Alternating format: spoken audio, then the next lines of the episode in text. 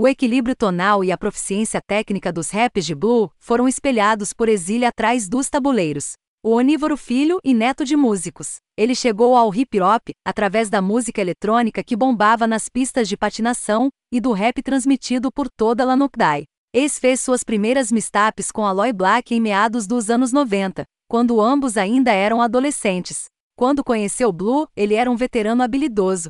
Suas batidas dele, às vezes, foram mal interpretadas como exercícios de renascimento boom bap, mas elas são mais bem compreendidas como uma âncora analógica para a então florescente cena musical de Los Angeles, que logo se transformaria em psicodelia eletrônica. Seus arranhões fundamentam o LP no passado, enquanto os raros toques digitais o mantêm atualizado. Veja a coda de Show Me The Good Life, uma faixa que, adequada, seja.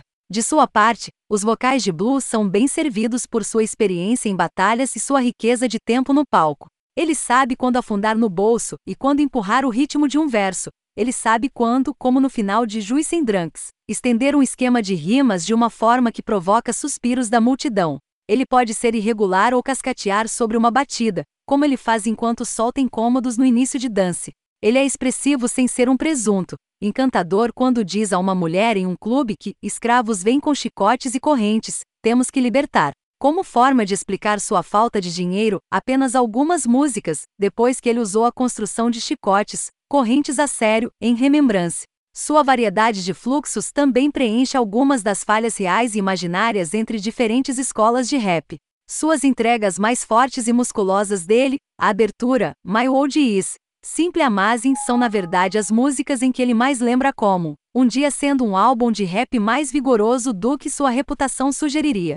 E então há seu canto dele. Talvez o resíduo de seus dias dele na igreja, o senso melódico de Blue nos refrões de Blue Collar Workers, Dance in the Rain e The Narrow Pass, fazem essas músicas parecerem discos completos, e é Avens como o produto de uma vida inteira de estudos musicais, a maioria das letras de Below the Aven são diretas em termos de construção e significado, mas sua música mais emocionante, Cold Arte de Arterted, é escrita de forma elíptica, no nível micro e macro. Há abuso doméstico na casa de infância de Blue e a morte de um amigo.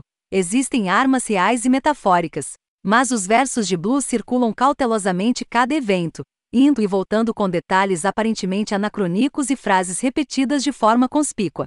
Cinco anos após o fato, Blue disse ao XXL que Cold Arte Arterted era o disco mais pessoal que já gravei na minha vida. Uma ode à tristeza da infância tão profunda que lhe deu seu nome artístico. No final de 2006, após anos de sessões que renderam cerca de 50 músicas, Below the Avens estava finalmente pronto para ser lançado, com sua escassa primeira tiragem de CDs prensados e selados.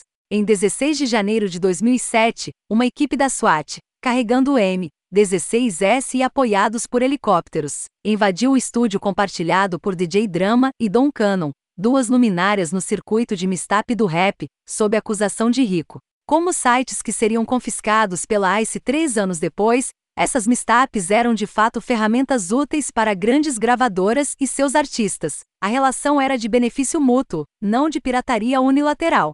De qualquer forma, as paredes estavam se fechando em torno de vendas tradicionais de tijolo e argamassa e blogs de compartilhamento de arquivos. Abaixo do céu chegou bem na hora.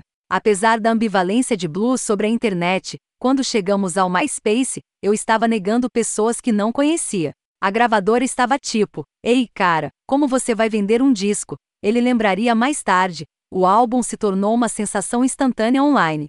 Um único post no blog de hip hop Narite, Bloom disse no ano passado, fez a mesma diferença que fez quando Exile e eu fomos para o exterior, para fazer uma turnê.